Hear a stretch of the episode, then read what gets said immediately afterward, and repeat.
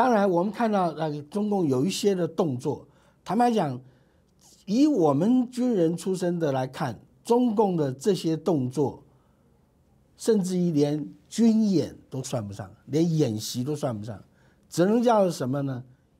演戏啊！什么叫演戏呢？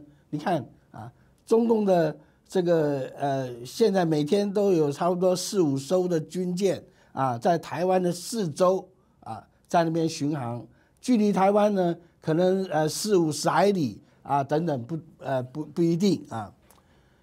在战术上来讲，这是毫无意义的，这叫找死啊！为什么？以台湾的这个反舰导弹的这个性能跟威力来讲，它在这个距离里面，那真的是找死，呃，所以表面上它看起来好像是在威慑台湾，好像我们把台湾哎随时围住，但实际上以台湾的这个能力来讲，那它这不是威慑。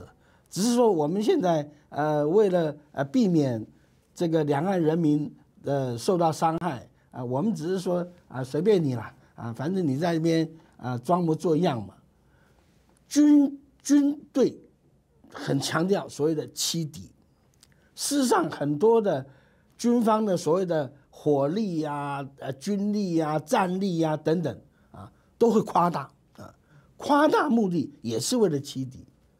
但是，往往这些所谓的欺敌的手段会被扭扭曲为什么？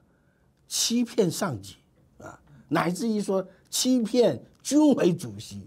现在，习近平就发现说，最严重的是火箭军啊，到底有多少枚的飞弹啊，是真正能够发射出去的？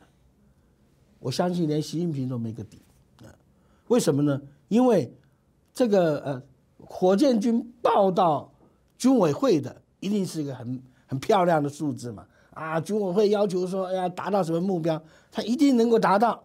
反正啊，这么大一个一个筒子啊，这里面到底装了什么啊？到底能飞不能飞？你要到最后关头，因为要用到火箭军的时候，那都是打的战争了，对不对？在这种状态之下。